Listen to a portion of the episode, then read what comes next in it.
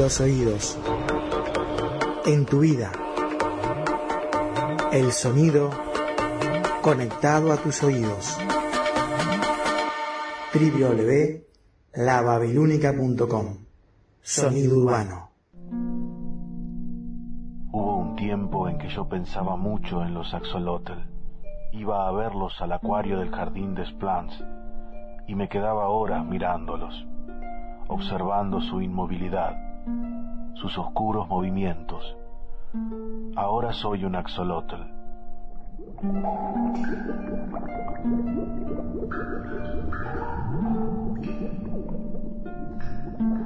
Axolotl es una experiencia de la vida cotidiana.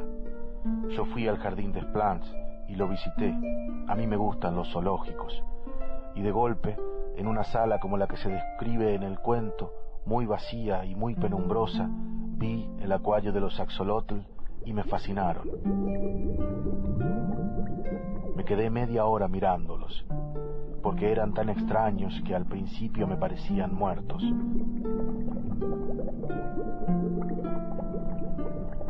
Sé que en un momento dado, en esa intensidad con que yo los observaba, fue el pánico.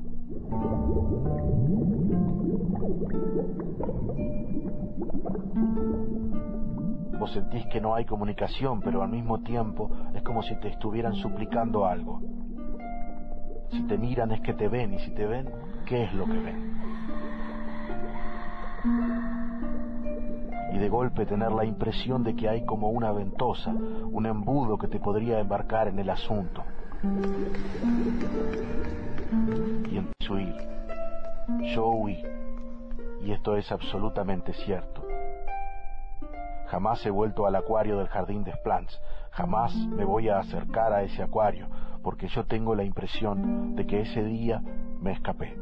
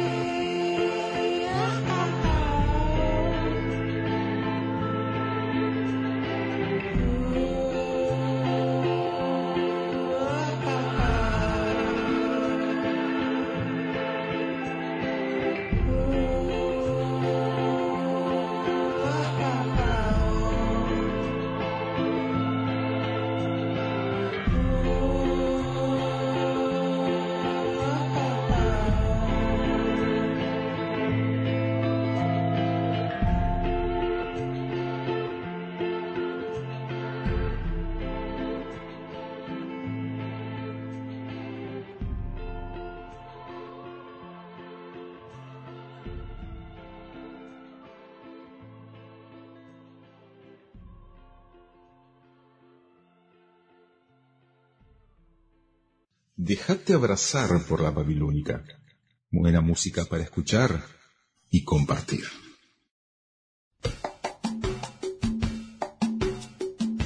Me gusta este lugar, me gusta mi barrio, me gusta este cielo, me gustan los pibes de mi barrio y me gustan los pianos.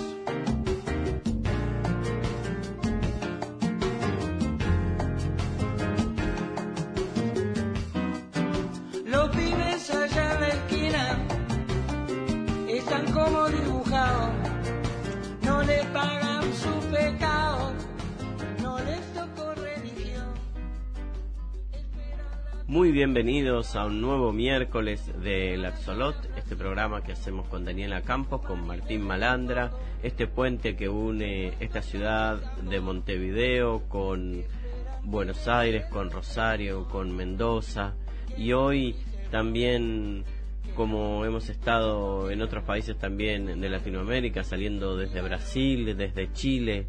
Hoy sumamos a Colombia porque está viviendo un momento dramático y nos lo va a contar Susana Nuin, la periodista uruguaya Susana Nuin, que tiene mucha experiencia en relatar también los acontecimientos de, toda América. Y bueno, también vamos a, conversar con Martín eh, en este sótano que tiene allá en Salto y a veces en Rosario, desde donde nos va a hablar de las criptomonedas, qué son las criptomonedas y cómo funcionan, un pequeño, una pequeña aproximación, porque la verdad que es un tema muy arduo y que recién está empezando. Recuerden que tenemos eh, nuestras redes sociales donde nos pueden escribir en Facebook de la Babilónica, Instagram, Twitter y allí nos pueden comentar, nos pueden saludar. Les agradecemos siempre a todos los compañeros de la Babilónica que están conectados. Eh, tengo que nombrarlos a todos, pero bueno, un, un, abrazo muy grande a cada uno que siempre está detrás apoyando, a todos nuestros oyentes eh, que tenemos en, en, todos estos países. Y eh, hoy también tenemos un, un sentido homenaje a un gran escritor argentino que se llama Haroldo Conti, eh, desaparecido en la última dictadura militar, un, un escritor que, que siempre ha, ha, hecho gala de, digamos, de, de, su lugar de origen, de Chacabuco, desde donde escribía y pintaba las realidades humanas. Así que bueno, esperemos que pasen un lindo miércoles, otro miércoles más, hoy 5 de mayo, desde Montevideo, pero ya les digo, ¿no? Saliendo desde varios puntos de Latinoamérica para que disfruten de otro Axolot.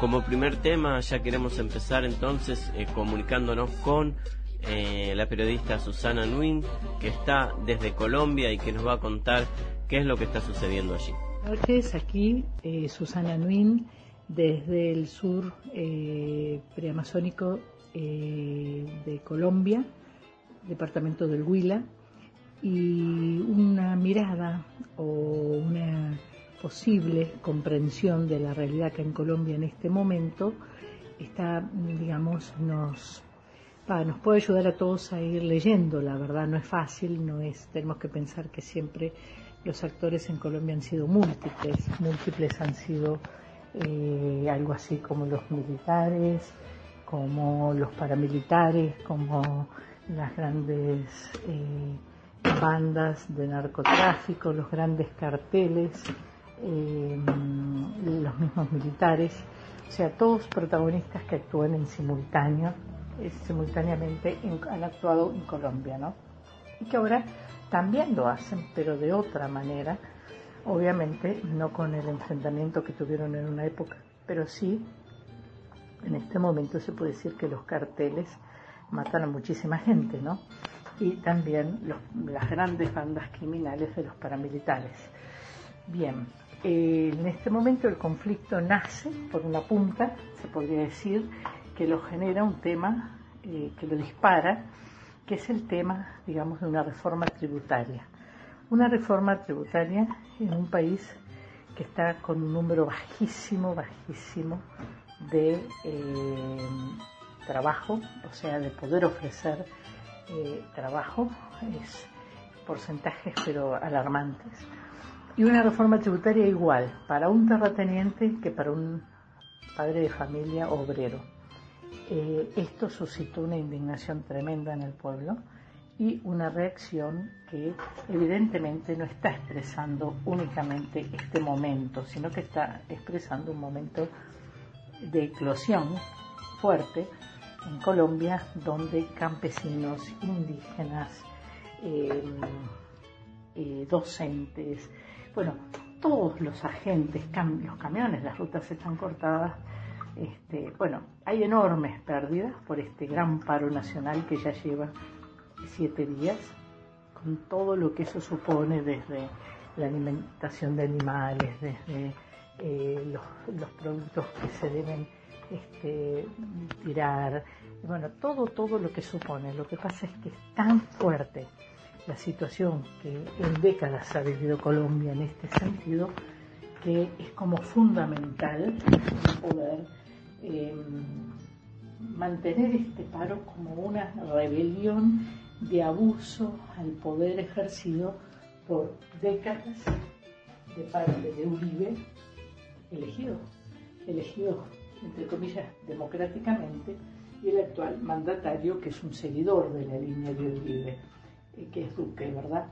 En este contexto ha habido eh, grandes manifestaciones enormes hay eh, situación de polarización, pero más que de polarización en este momento, en estas grandes manifestaciones, digamos, ha habido mucho avasallamiento policial, hay 29 muertos, 90 desaparecidos, 800 heridos y los que habrá aún porque no se ha levantado el paro ni las manifestaciones, ¿verdad?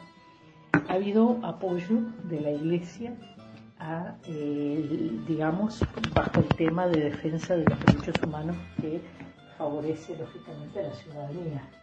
Ha habido eh, manifestaciones de parte de la ONU por el atropello de los derechos humanos por parte de la policía. Ha habido también eh, manifestaciones de la Unión Europea considerando aberrante todo lo que es ir contra los derechos humanos. Y así creemos que un eje muy importante será, digamos, el, apremio de las instituciones eh, que consideramos eh, internacionales. En el sentido de Estados Unidos sabemos que Biden no comparte la línea de eh, todo lo que el gobierno colombiano ha hecho de retroceso del proceso de paz. Biden subraya permanentemente el tema de los derechos humanos y el tema de la implementación del proceso de paz. La ONU Derechos Humanos, que está al frente Michelle Bachelet, ha eh, sacado un documento fuerte instigando a que se actúen, digamos, los derechos de las personas y las instituciones. La Cancillería de Colombia ha convocado a los diplomáticos para decir que está garantizado el Estado de Derecho. En realidad se está ante el peligro de un posible golpe de Estado como una manera de permanecer en el poder. Este binomio Uribe-Duque, que en alguna medida tienen una eh, afiliación eh, que los integra y que los ha sostenido en el poder por décadas y con, con crímenes muy grandes y con situaciones muy complejas también, ¿no? Por lo tanto, eh, Colombia vive una página muy dura, puede ser un gran momento de dar vuelta a página. El tema es que habría que ver el cómo se da. Por lo pronto la población está en las calles, situación que no se había dado en estos años.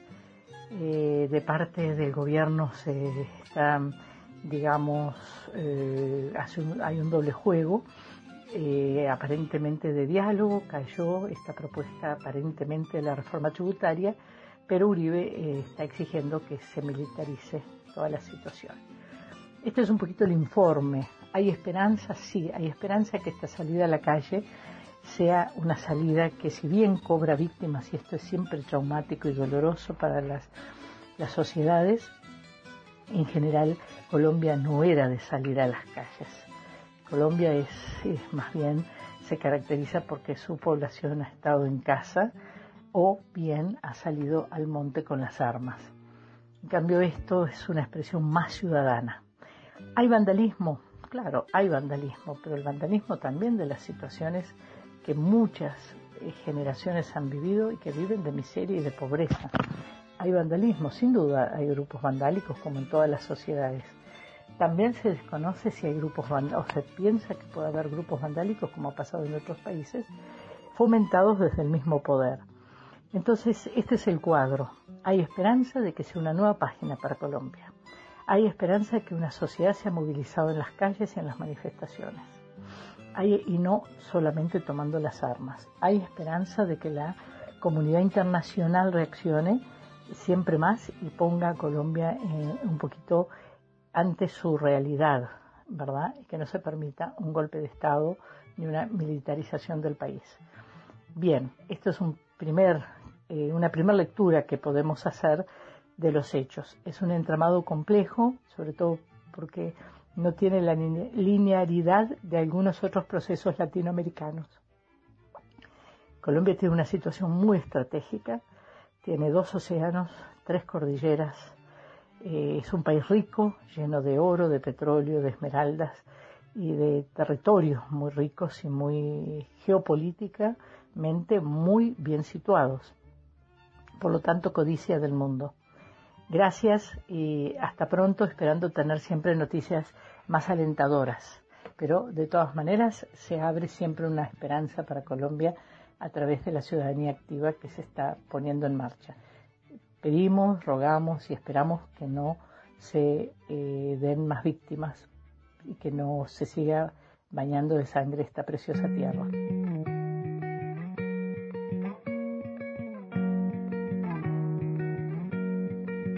Yo conozco su cara y conozco su alma, y no hay gente más buena que yo haya visto en otro lugar. Es mi pueblo, es mi herencia, que me dio mi bandera que se alegra la vida cuando un domingo sale a pasear. No se queda en su cama, se le notan las ganas. Y aunque no ha amanecido muy tempranito, sale a entrenar. Es un noble guerrero, un alto montañero, se le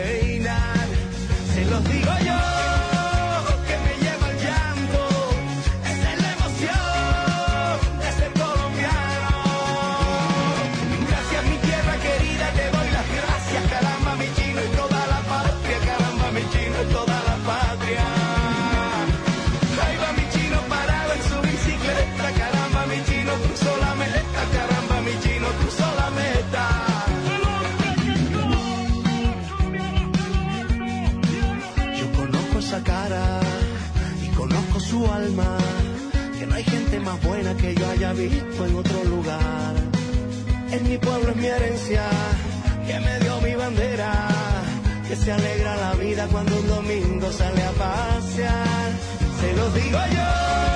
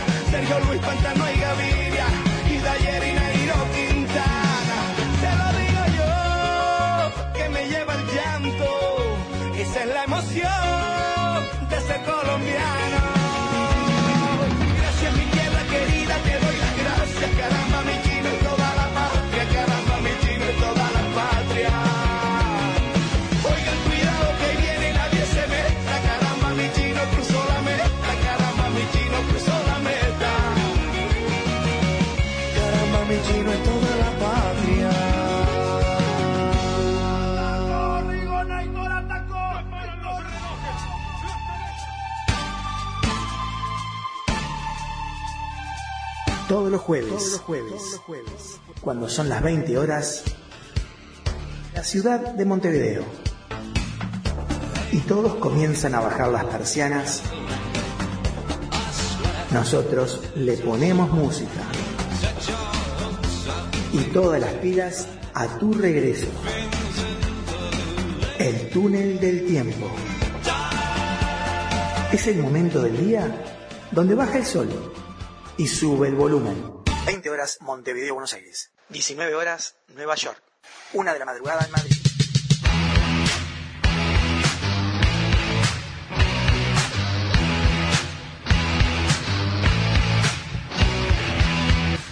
Hola, soy Betina Esteves y te invito a que me acompañes en Mujeres en Rock. Todos los viernes a las 21 horas, el rock tiene voz de mujer. Mujeres en Rock, acá en la Babilónica Radio. Si no nos vemos, nos escuchamos.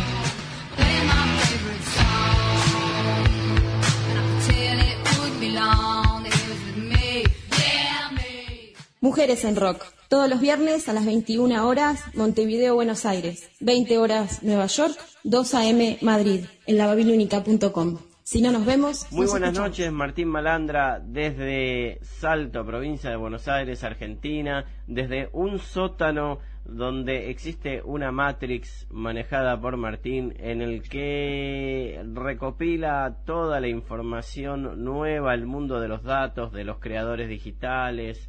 A veces eh, también podemos navegar por cosas que recién se están descubriendo. Y hoy teníamos pendiente hablar de las criptomonedas. Para los que no conocen este mundo de las criptomonedas, eh, ¿cómo lo podrías presentar, Martín? Bueno, Mantel, como siempre, una alegría estar acá. Eh, Gracias eh, por, por el espacio y, y por, este, por la escucha. Eh, con esa presentación me hiciste acordar que este año o a fines, mira, no sé si a principio del año que viene se viene Matrix 4, ¿eh? Así que Ah, qué bueno. me, me hiciste acordar, sí, creo que es una, una linda época para volver al, al cine antisistema tan lindo es, de, de esa época. Eh, pero bueno, no, no venimos a hablar de, de esto. No, pero estuvo bueno. Vamos a arrancar un poco eh, con algunas noticias que habían quedado pendientes. En realidad sigue estando en desarrollo porque este, el mundo de las, de las criptomonedas se está acelerando cada vez más eh, por razones obvias, eh, pero más que nada porque hay mucho ruido en el, en el mundo financiero al mismo tiempo. O sea, eh, conforme la vida general se va solapando con la vida eh, digital, las cosas empiezan a conectar cada vez más y en cierta manera yo diría que no está tan bueno, pero, bueno, el mundo se está manejando por ese, por ese sentido.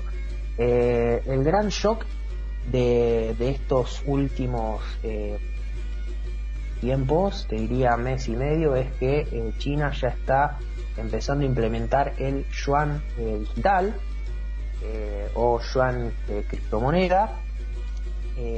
Ya está preparando toda su, su infraestructura y eso supone también un- una nueva carrera, si se quiere, que es la nueva la nueva carrera por las criptomonedas nacionales, o sea, digamos que va un poco en contra con el tema de las criptomonedas que por ahí nosotros conocemos, que, por ejemplo el Bitcoin, el Ethereum o el Ripple, si se quiere, eh, son monedas que están descentralizadas, por algo eh, tiene... Eh, Martín, te, activo. te interrumpo un segundito.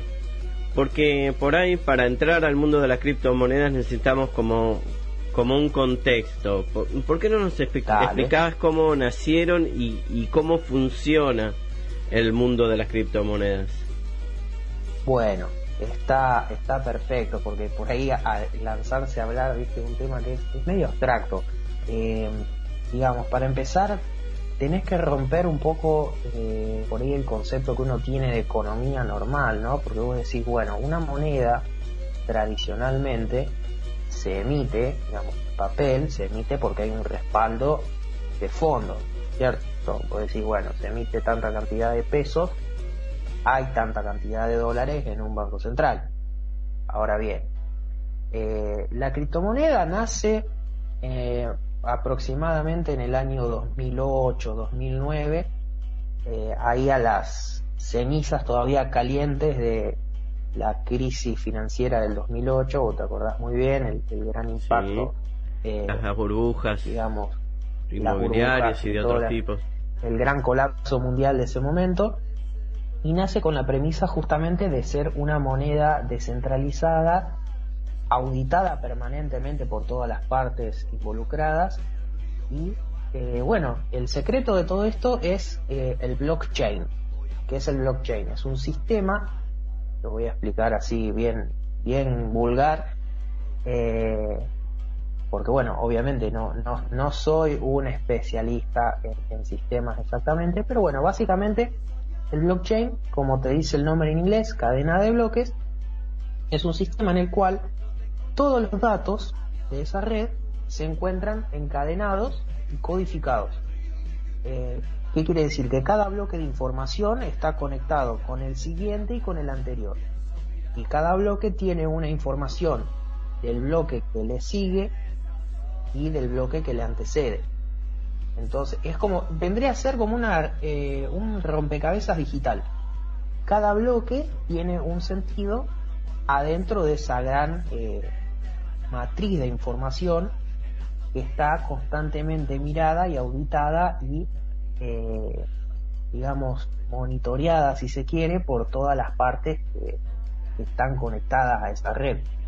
y eso es, digamos, el, respaldo del Bitcoin vos decís eh, qué es lo que respalda el Bitcoin, porque no tiene, este, no tiene un, un, equivalente físico real en el mundo real. Bueno, el equivalente del Bitcoin es justamente la red que está atrás y que lo sostiene, que no es un banco central, son eh, las quintillenta o no sé cuántas computadoras que hay o servidores que están conectados y bueno, vuelvo a repetir, eh, no está centralizado. Es más, si vos tenés una máquina lo suficientemente potente, podés crear un bloque de información adentro de esa misma red, eh, pero para poder crear ese bloquecito de información necesitas eh, una potencia de cálculo bastante considerable porque ese dato está encriptado, es decir, requiere eh, una máquina que sepa hacer ese cálculo matemático que es tan, eh, tan, tan, tan complejo. Eh, y bueno, requiere además que ese bloque de información tenga sentido adentro de la cadena, porque vos no podés aparecer con una pieza de rompecabezas que no encaja. Esa es otra, y ahí, digamos, nace la otra gran virtud del blockchain, que es que es un sistema que dentro de los sistemas informáticos que se conocen, es el más seguro, digamos. Es prácticamente inviolable, o sea, vos no podés hackear un bloque de información porque vos inmediatamente interferís en ese bloque de información y deja de tener sentido. Porque, o sea, esa información está convalidada con todos los elementos de la red. Eh, entonces, digamos, ese es el gran atractivo que tiene y la gran fortaleza del Bitcoin. Eh, puntualmente va de, de las criptomonedas en general porque después digamos además del bitcoin tenés otras que se manejan digamos bajo los mismos eh, parámetros y, bueno es justamente una de las alternativas cada vez más fuertes que hay ante por ejemplo el oro ante el dólar. Digamos el bitcoin no tiene esta locura que tiene el dólar.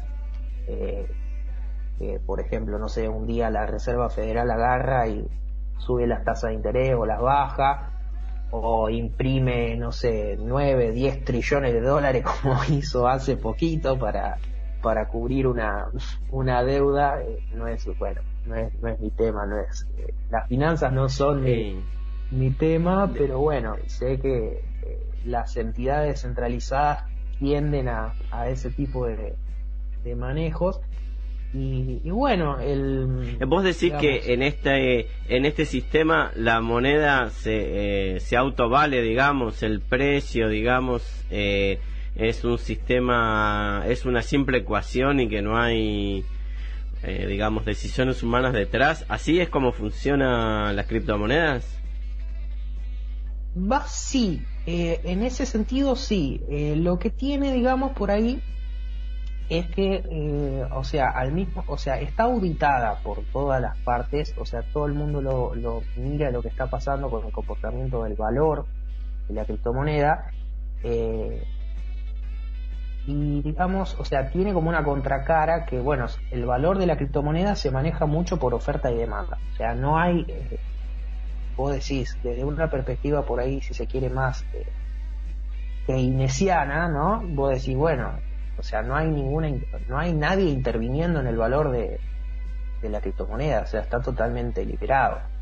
Eh, digamos, pero bueno, por el otro lado está descentralizada, o sea, esa, eh, si se quiere, esa parte por ahí liberada que tiene la criptomoneda, por el otro lado está eh, por ahí eh, secuenciada en el sentido de que hay, hay varias personas interviniendo. Es, a ver, es lo más cercano que existe hoy en día a que todos y cada una de las personas eh, tenga una máquina de imprimir billetes.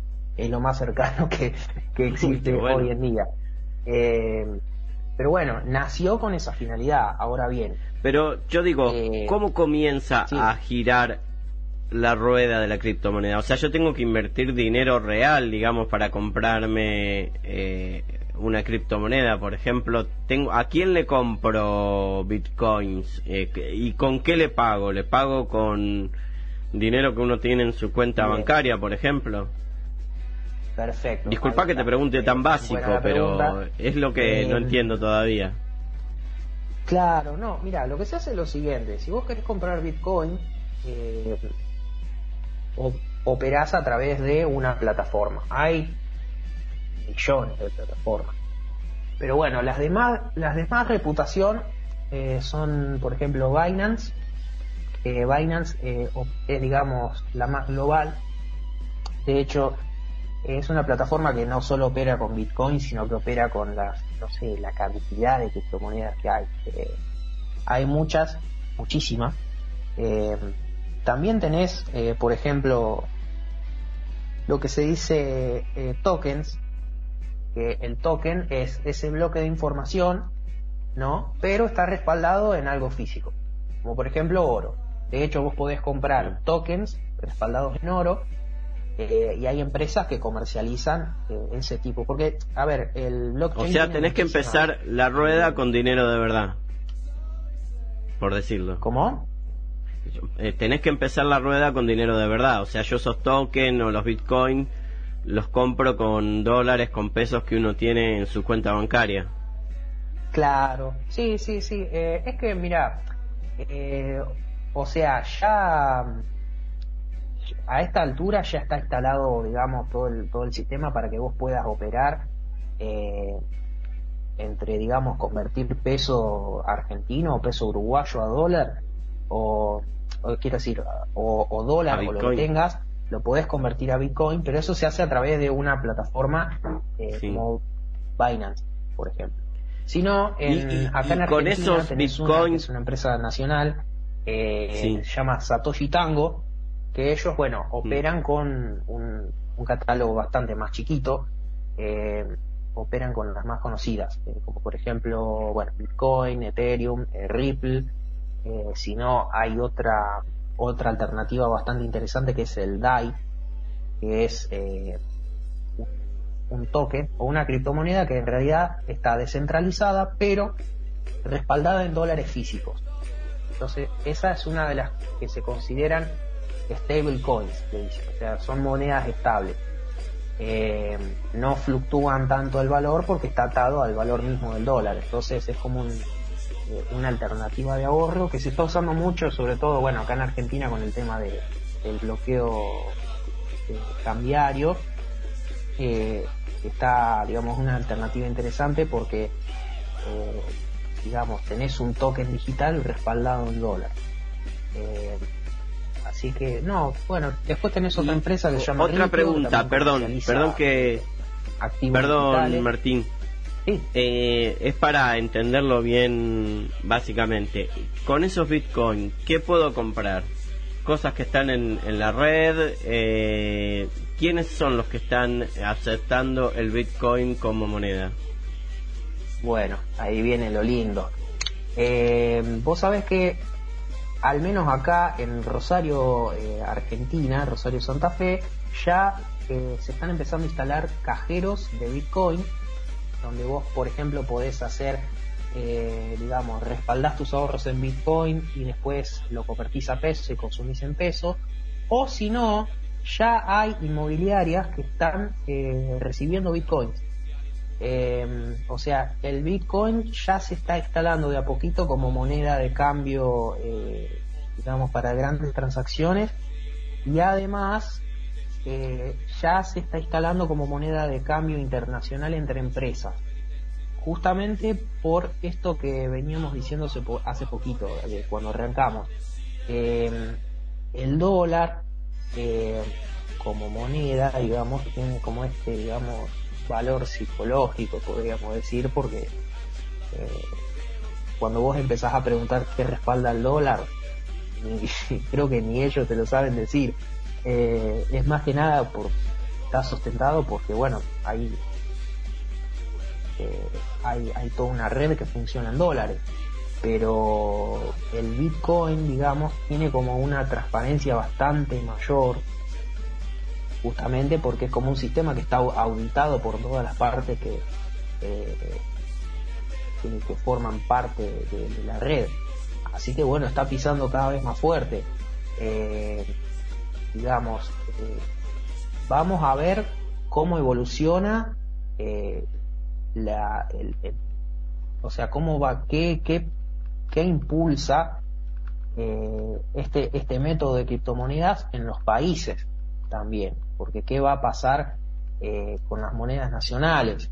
Eh, acá en Argentina, desde la provincia de Catamarca, se propuso eh, empezar la producción de tokens digitales fijados, creo que a un índice de minería. es básicamente un precursor del peso digital, que en realidad, digamos, habría que ver si, si tiene viabilidad, porque, o sea, el, el sentido de la criptomoneda era justamente que sea descentralizado, ya si entra una, una entidad, sea privada o sea pública, habría que ver si es lo mismo.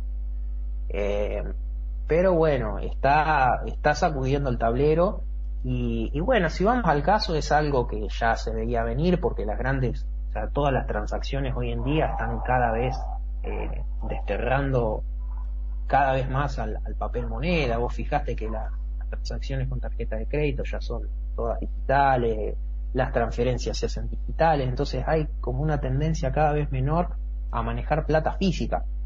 Eh, así que bueno, hay, este, hay todo un, movimiento bastante interesante.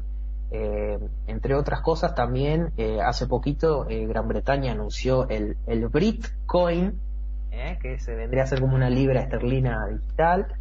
Eh, Estados Unidos también no se, no se está quedando atrás, pero bueno, hay que ver si dólar digital emitido por la Reserva Federal, propiamente dicha, tiene sentido adentro de, esta red. Vamos a ver. Está muy atado a, los movimientos políticos, eh, obviamente. Rusia también, bueno, con todo este desde, escandalete que hay en el Sí.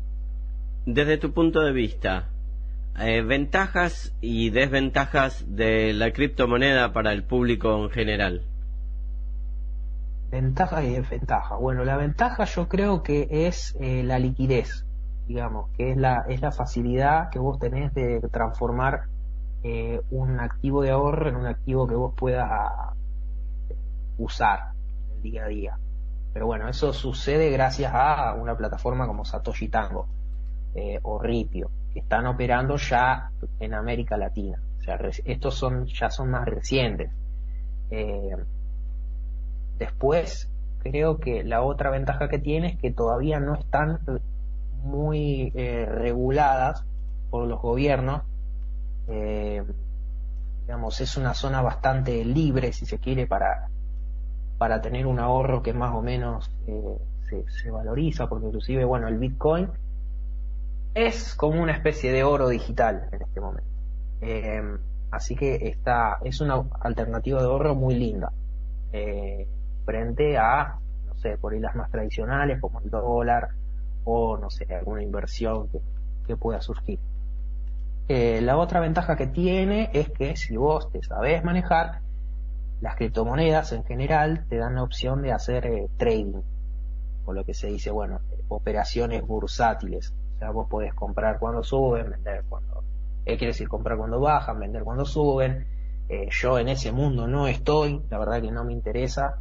Eh, pero bueno, se puede y hay... también está esa alternativa. La desventaja. Sí. Yo por ahí, la desventaja que le veo es que no está todavía del todo implementada. Eh, inclusive creo que eh, lleva, le va a faltar un par de años más, yo pediría de acá 10, 15 años hasta que lo veamos por ahí implementado con todo su furor. Eh, ¿Qué quiero decir con esto? Que la, por ahí generacionalmente vos pensás, por ejemplo, en padres o abuelos que no están tan eh, más tan cómodos con, con lo digital. Eh, esto es es, es una concepción totalmente diferente, porque no, no, no, no ves una moneda, no ves un papel, mm. o sea, está la, está lo, eh, falta lo tangible, digamos, yo creo que la gran desventaja es eso, que, que a nivel dimensional no tenés algo que vos digas, eh, bueno, eh, esto es mío. o sea, estás operando a través de un de un éter, digamos. Hay algo, una, este, eh, una entidad invisible atrás de, todo esto. Así que bueno, le, falta por ahí la, lo dimensional a la criptomoneda. Creo que sí, después por el otro lado, no sé si por ahí, no sé si necesariamente es una desventaja, yo por ahí lo pongo como una inquietud, eh, que es eh, un sistema que está, digamos, por ahí muy sujeto a, la volatilidad también, eh, porque bueno, por ahí eh, no, por ejemplo, hay hay criptomonedas te va te vas a reír un poco con esto. No sé si tenés registrado el, el meme del perro, ¿viste? Sí, claro, el perro fuerte, el perro débil. Sí. Bueno, resulta sacaron hace poco una criptomoneda que se llama Dogecoin, que es un meme, o sea, está hecha, es una criptomoneda hecha a base de un meme. Eh, salía, cuando, cuando salió al mercado estaba, no sé cómo decirte, 40, 50 centavos de dólar. Eh, un tweet, escucha esto, un tweet de, Elon Musk, el, dueño de Tesla, eh, y el Doge se disparó hasta decirte, no sé, 500, 600, 700 dólares por un tweet.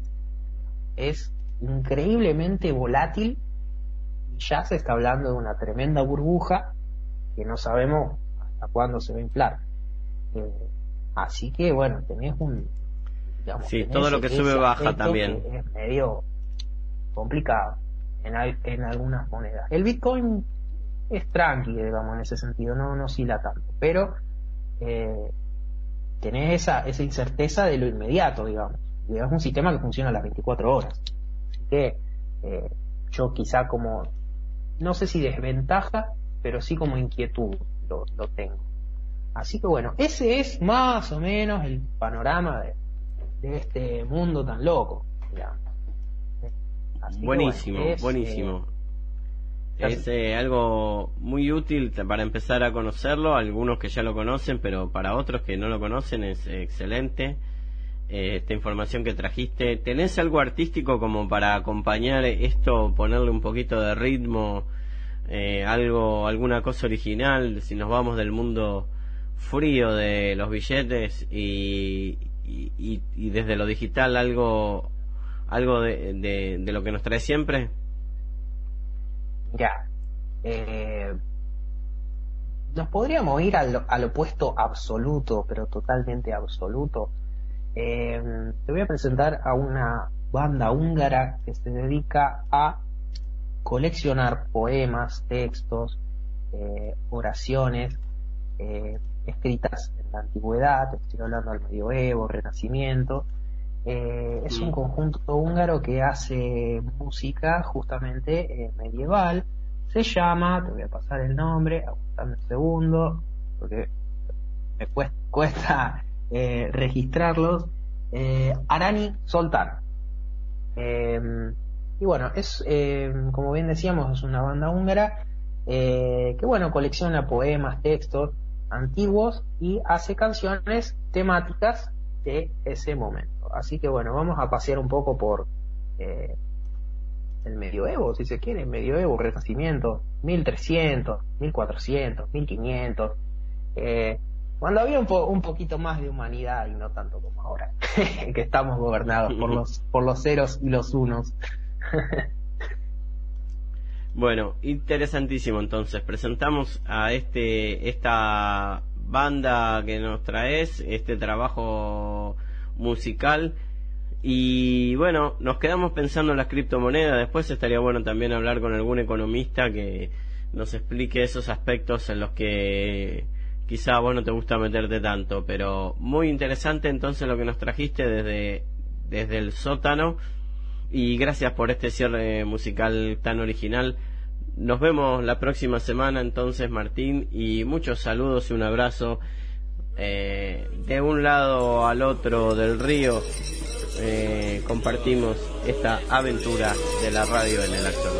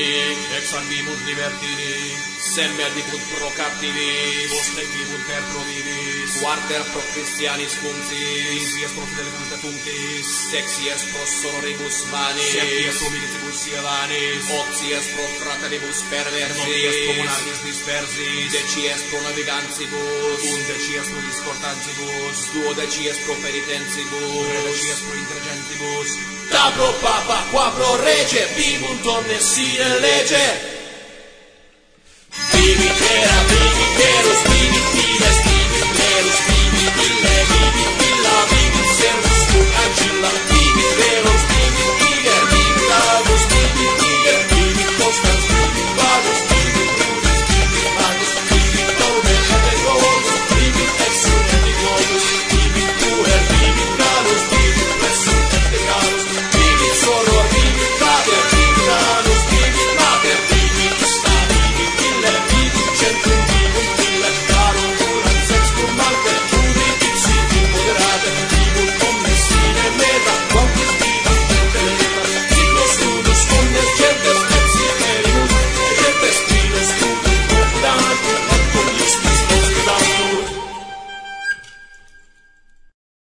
Calendario, una madrugada del cuarto mes. Geografía, las montañas del sureste mexicano. Un silencio repentino se impone a los grillos, al ladrido disperso y lejano de los perros, al eco de una música de marimba. Aquí, en las entrañas de los cerros, un susurro más que un ronquido. Si no estuviéramos donde estamos, podría pensarse que es un rumor de mar abierto no las olas reventando contra la costa, la playa, el acantilado acotado con un tajo caprichoso. No, algo más. Y entonces un largo quejido y un temblor intempestivo, breve. La montaña se alza, se remanga, con pudor, un poco las nahuas. No sin trabajos, arranca sus pies de la tierra. Da el primer paso con un gesto de dolor Ahora le sangran las plantas a esta montaña pequeña, lejana de los mapas, los destinos turísticos y las catástrofes. Pero aquí todo es complicidad, así que una lluvia anacrónica le lava los pies y con lodo le cura las heridas. Cuídate, hija, le dice la ceiba madre. Ánimo, habla el guapap como consigo mismo. El pájaro tapacamino la guía. Al oriente, amiga, al oriente, dice mientras brinca de un lado a otro. Vestida de árboles, aves y piedras, camina la montaña. Y a su paso se agarran a los bordes de su nagua hombres, mujeres, quienes, quienes no son ni las unas ni los otros, niñas y niños somnolientos. Van trepando por su blusa, coronan la punta de sus pechos, siguen a sus hombros y ya sobre lo alto de su cabellera despiertan. Al oriente el sol, apenas asomado al horizonte, detiene un poco su necia y cotidiana ronda. Le ha parecido ver que una montaña con una corona de seres humanos camina. Pero más allá del sol y de unas nubes grises que la noche dejó olvidadas, nadie aquí parece sorprenderse. De por sí así estaba escrito, dice el viejo Antonio mientras afila el machete de doble filo, y la doña Juanita asiente con un suspiro. En el fogón huele a café y a maíz cocido. En la radio comunitaria se escucha una cumbia. La letra habla de una leyenda imposible, una montaña navegando a contrapelo de la historia. Siete personas, siete zapatistas, forman la fracción marítima de la delegación que visitará Europa. Cuatro son mujeres, dos son varones y un OA es otro A. 4, 2, 1. La conquista al revés. Buenas noches. En el Axolot de hoy vamos a estar charlando del viaje que los zapatistas inician a Europa.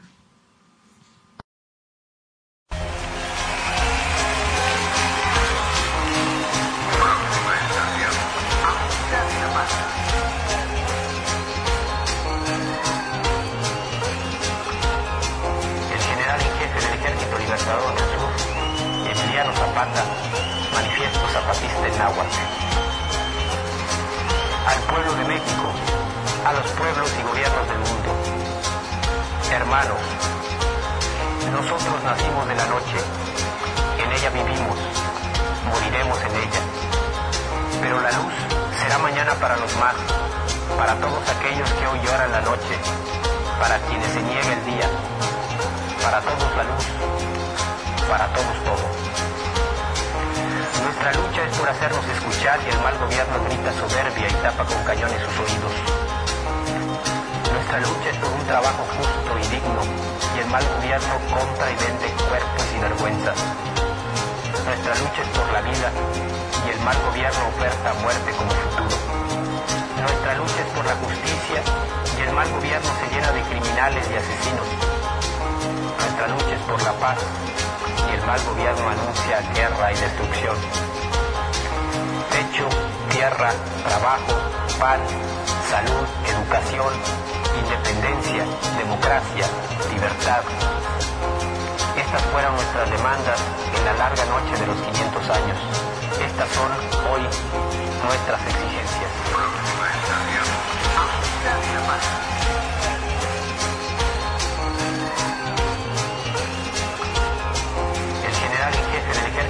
Jesús, Zapata, Manifiesto Zapatista en Náhuatl. Al pueblo de México, a los pueblos y gobiernos del mundo. Hermano, nosotros nacimos de la noche, en ella vivimos, moriremos en ella. Pero la luz será mañana para los más, para todos aquellos que hoy lloran la noche, para quienes se niega el día, para todos la luz para todos todos.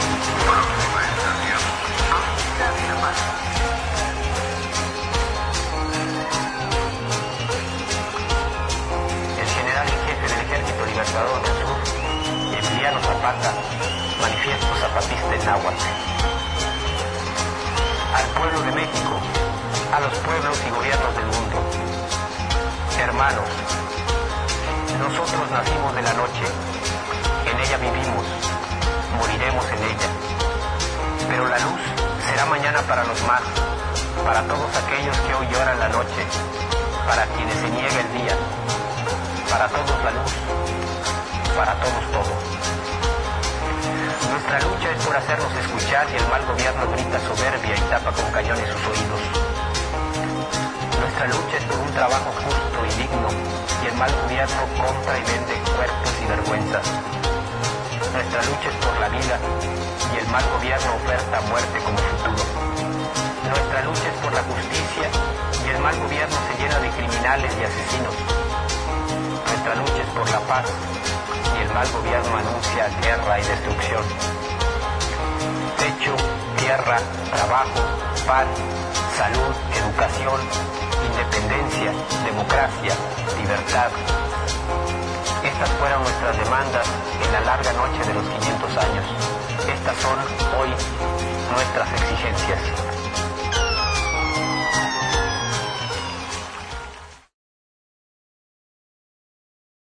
El 2 de mayo se abrió paso al mar La Montaña, el velero que llevará sobre su lomo al Escuadrón 421 del Ejército Zapatista de Liberación Nacional de gira por Europa. El velero zarpó un día antes de lo planeado. Querían salir el 3 de mayo, el día de Chan Santa Cruz, fecha fundamental para la autonomía del pueblo maya. Pero pasadas las 4 de la tarde del 2 de mayo, levaron anclas en Playa del Carmen, Quintana Roo y caminaron entre las olas. El EZLN inició el 3 de mayo una travesía inversa a la que hace más de 500 años hicieron a través del Atlántico los conquistadores que invadieron el continente americano. La comitiva prevé llegar a las costas de Galicia, en España, a mediados de junio. Se trata de una travesía por la vida, según informó la organización en un comunicado firmado por el subcomandante Galeano, conocido antes como subcomandante Marcos. En el mismo escrito se evoca una leyenda maya según la cual Ixchel, diosa del amor y la fertilidad, dijo: Del oriente vino la muerte y la esclavitud. Que mañana al oriente naveguen la vida y la libertad en la palabra de mis huesos y sangres. El escuadrón está formado por siete personas, todas mexicanas y descendientes de los mayas, que comparten dolores y rabias con otros pueblos originarios de este lado del océano, según ha comunicado el Ejército Zapatista de Liberación Nacional a través de su página web. A bordo llevarán cuatro cayucos que han sido tallados y pintados por miembros del movimiento político y militar que se levantó en Chiapas en 1994, durante el gobierno de Carlos Salinas de Gortari, y puso de manifiesto las desigualdades en las que vivía la mayoría de la población indígena del país. La comitiva, Lupita de 19 años, Carolina de 26, Ximena de 25, Julie de 37, Bernal de 57, Darío de 47 y Marijosé de 39, pasó los últimos 15 días aislada para asegurarse de que ninguno de los siete integrantes esté contagiado de COVID-19. Durante esas dos semanas han vivido en una réplica de la embarcación y se han preparado para la dura travesía por mar. Los voluntarios que se postularon para viajar eran más de 20, de acuerdo con la organización, pero solo siete contaban con pasaporte. Finalmente, el grupo ha sido llamado Escuadrón 421 porque está conformado por cuatro mujeres, dos hombres y una persona que no se identifica ni como hombre ni como mujer. El viaje mucho tiene de desafío y nada de reproche, se lee en un comunicado. Cuando anunciaron la travesía por el mundo, en octubre pasado, aseguraron que hablarían al pueblo español. No para amenazar, insultar, ni reprochar, ni exigir, no para que nos pidan perdón. Ya basta de jugar con el pasado lejano para justificar, con demagogia e hipocresía, los crímenes actuales expresó en una carta el movimiento que desde sus orígenes se ha definido como feminista y anticapitalista. El comunicado confrontaba con la petición que el presidente Andrés Manuel López Obrador hizo en 2019 cuando reclamó que el rey de España y la Iglesia pidan perdón por los abusos cometidos durante la conquista. La delegación recibió el mandato de los pueblos zapatistas para llevar lejos nuestro pensamiento, es decir, nuestro corazón, no solo para abrazar a quienes en el continente europeo se rebelan y resisten, también para escuchar y aprender de sus historias, geografías, calendarios y modos. El objetivo es llegar a las costas de Vigo, en Galicia. Una vez allí, los zapatistas contemplan dos escenarios, que reciban una autorización para desembarcar o que no.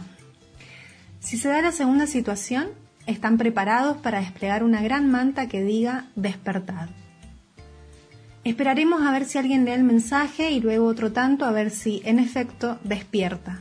Y otro tanto más a ver si hace algo. Se, se lee en su página web.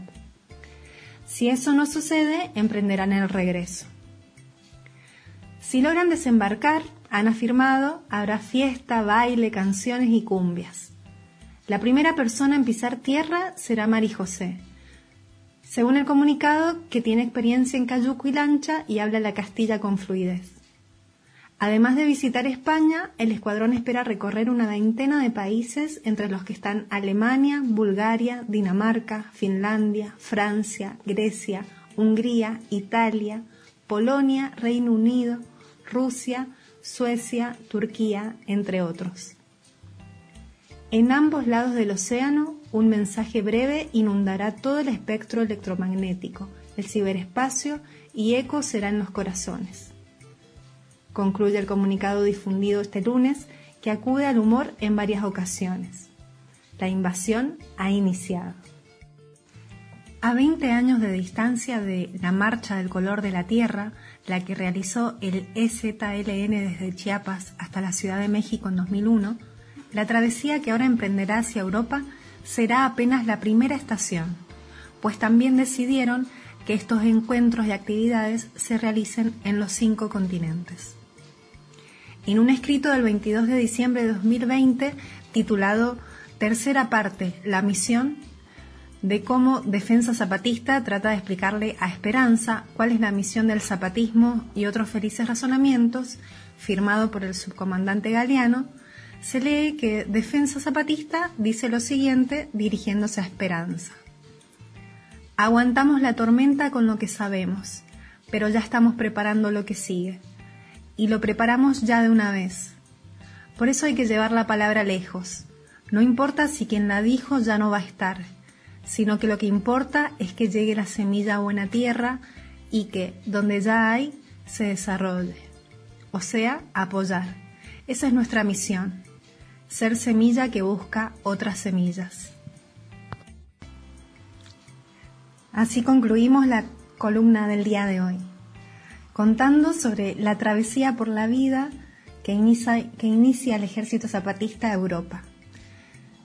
En su escuadrón 421 y con una mayoría de mujeres, zarpó hacia el viejo continente en el navío La Montaña.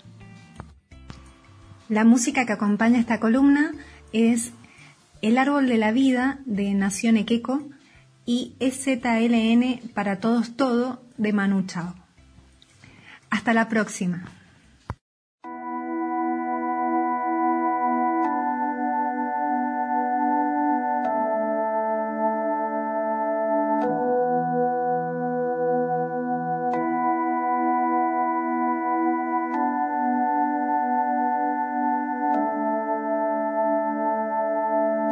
Nosotros los zapatistas, hijos del sol, los que escribimos en la sombra del crepúsculo, los que caminamos a través de la noche, los que surgimos en la luz de la mañana, los descalzos en el seno de la tierra, los que sembramos los campos, los que criamos los frutos de cada día, los que conocemos el lenguaje del viento.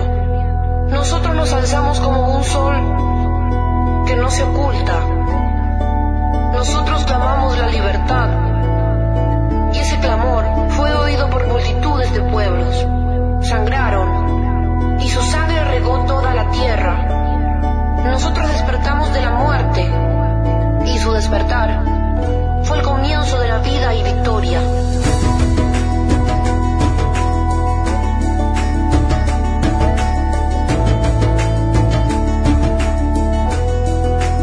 No niego que existe la maldad, no niego que existe la injusticia, no ignoro que existe falsedad, odio,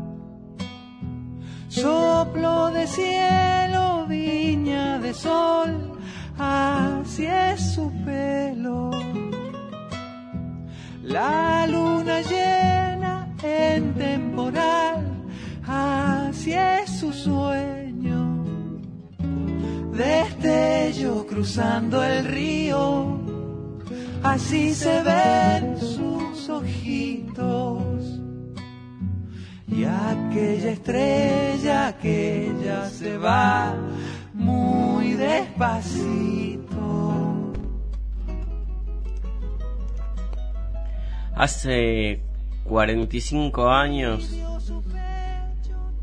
en la madrugada del 5 de mayo de 1976, seis hombres armados del batallón 601 de inteligencia del ejército esperaban, según relata cinco años después el escritor colombiano Gabriel García Márquez, a uno de los escritores argentinos de los grandes, Haroldo Conti, quien regresaba a su casa luego de una salida al cine. Ese día lo hicieron desaparecer para siempre, aunque no lograron destruir el legado literario, que reconstruyen hoy con sus voces escritores y críticos que lo conocieron o analizaron su obra en esa casa de la calle Fitzroy 1205 en Villa Crespo, a la que regresaba Conti junto a su joven esposa Marta, con la cual habían ido a ver la película El Padrino 2, digamos. Vivían con su bebé Ernestito de tres meses y con una hija del matrimonio anterior del escritor, Miriam, de siete años. Ambos niños estaban adormecidos con cloroformo y el amigo que había quedado al cuidado de ellos estaba tirado inconsciente en el suelo, vendado y amarrado.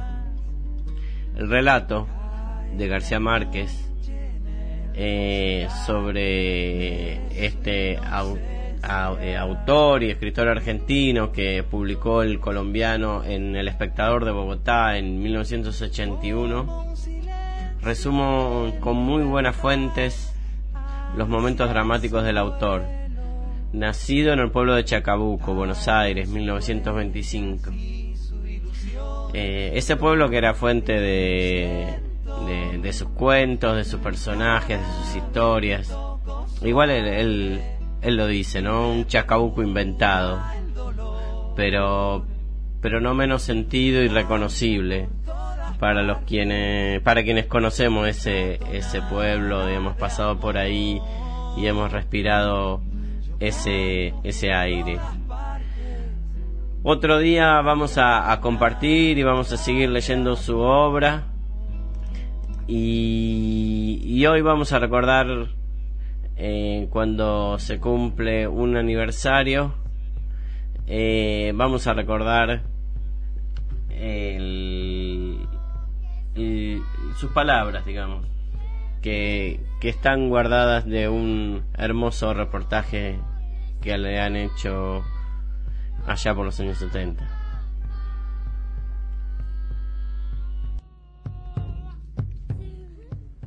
No sé, Eduardo Galeano lo dijo en un reportaje, creo. No me han pasado tantas cosas y he padecido tantos abismos que me va quedando esa, esa cosa, ¿no? Este, en fin, yo siempre dije, o digo en un cuento inclusive, que la vida es una especie de borrador, que uno nunca termina de pasarla en limpio. Y yo descubro que mi vida sí es un perfecto borrador, así, bien borroneado, bien tachado, vuelto a reescribir, nunca completo, nunca terminado.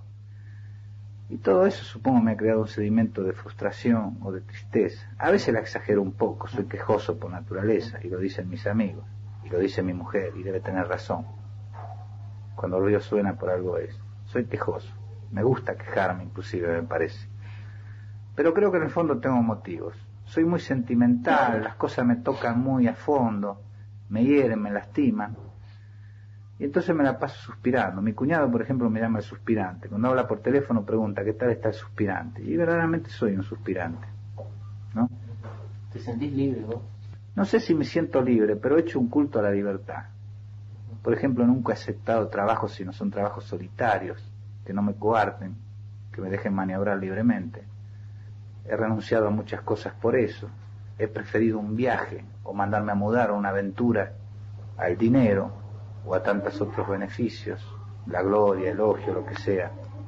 En ese sentido, no sé si eso es creer en la libertad, pero de todas maneras practicarla, ¿no? que es lo que importa, creo. ¿Qué es para vos? Ahora no hablo, no, no amo la libertad en abstracto como podría ser Vargas Llosa, ¿no? Y ya entramos en el terreno político. ¿Te das cuenta? En fin, yo creo que a veces inclusive hay que sacrificarla, la de uno y a veces la de los demás, desgraciadamente, por un bien social mayor. Bueno, ya hablé infinitamente sobre eso, inclusive este, estoy, creo, en proceso de maduramiento con respecto a ese tema. Yo hasta hace poco compartía, aunque no sé si es exactamente su pensamiento, el criterio o la opinión de Cortázar. Es decir, yo el compromiso, y no estamos refiriendo y restringiendo el compromiso a lo político, lo asumo como intelectual, no exactamente como creador, porque creo que la creación es el terreno de la pura libertad. Entonces, el compromiso lo asumo como intelectual, es decir, en un plano más consciente. Yo no puedo comprometerme a escribir una novela justamente comprometida o política, con mensaje político. Pero sí me puedo comprometer, y debo hacerlo estoy obligado a hacerlo, a firmar una solicitada, a aclamar por los presos políticos, a rebelarme contra una injusticia, eso sí. Pero también estoy creyendo últimamente, en ese sentido es valiosa la conversación y la enseñanza de los compañeros, creo que inclusive también se puede hacer una literatura comprometida, es decir, una literatura política, válida, perfectamente válida. Creo con Galeano que nuestra suprema obligación es, hacer las cosas más bellas que las de los demás, sobre todo que lo que, que lo que la puede hacer el adversario. Pero aún haciendo belleza creo que podemos hacer una literatura política. Pero lo político emergerá con naturalidad, no como una cosa impuesta. Yo a priori no puedo decir voy a hacer una novela comprometida. Y de repente escribo una novela sobre el Delta y no aparecen manifestaciones porque simplemente no hay multitudes en el Delta, ni siquiera hay población.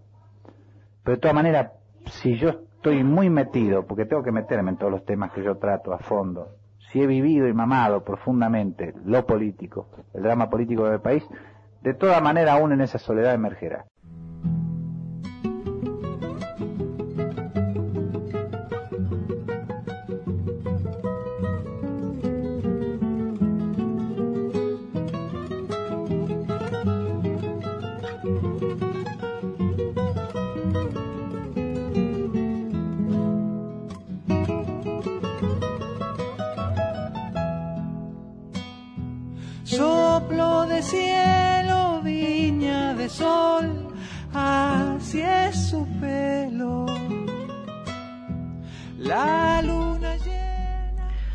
Así con las palabras de Haroldo Conti, eh, nos despedimos del programa de hoy. Agradecemos a todos los que nos han escuchado. Les pedimos disculpas también por algunos errores del vivo que suelen pasar. Eh, algún archivito que se escapa, alguna palabra que se traba, pero bueno, eh, de todos modos, bueno, demuestra que estamos vivos y conectados, todo conectado. Eh, saludamos mucho a Tato que nos dice que nos escuchó, que le gustó el programa, Betiana, Daniela que realmente hizo una columna hoy espectacular, eh, a Rubén que nos escuchó, a Agustín, Eugenia, eh, Patricia, eh, bueno, y todos los que nos han agradecido por esta columna también de nuestra hermana patria de Colombia y la situación que está viviendo. Así que ahora nos despedimos y con el tema Los Ojos del Amor, recuerden, este programa se repite también mañana, jueves a las 10 de la mañana, de 10 a 11 y media. Y sigan porque la programación de la Babilónica viene cada vez mejor.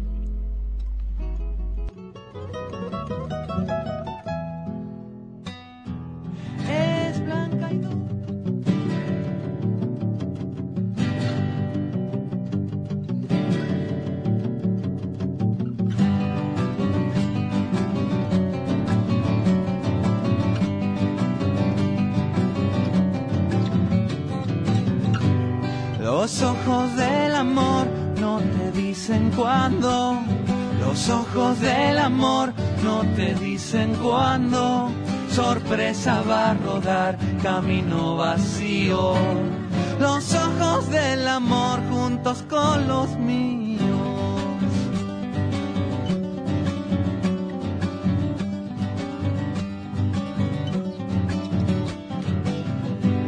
Los ojos del amor como un pajarito.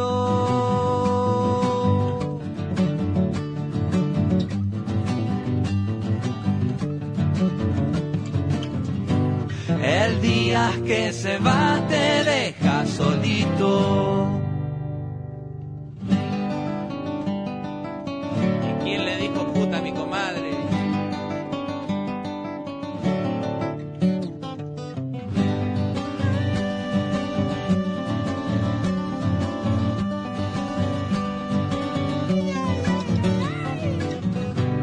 Los ojos de mi amor se fueron abriendo. Los ojos de mi amor se fueron abriendo. Las huellas del dolor, camino vacío. Los ojos del amor juntos con los míos.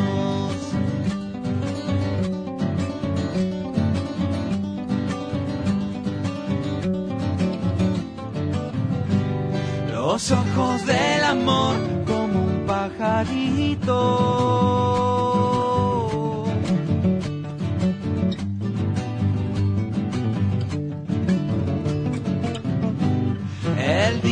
que se va te deja solito.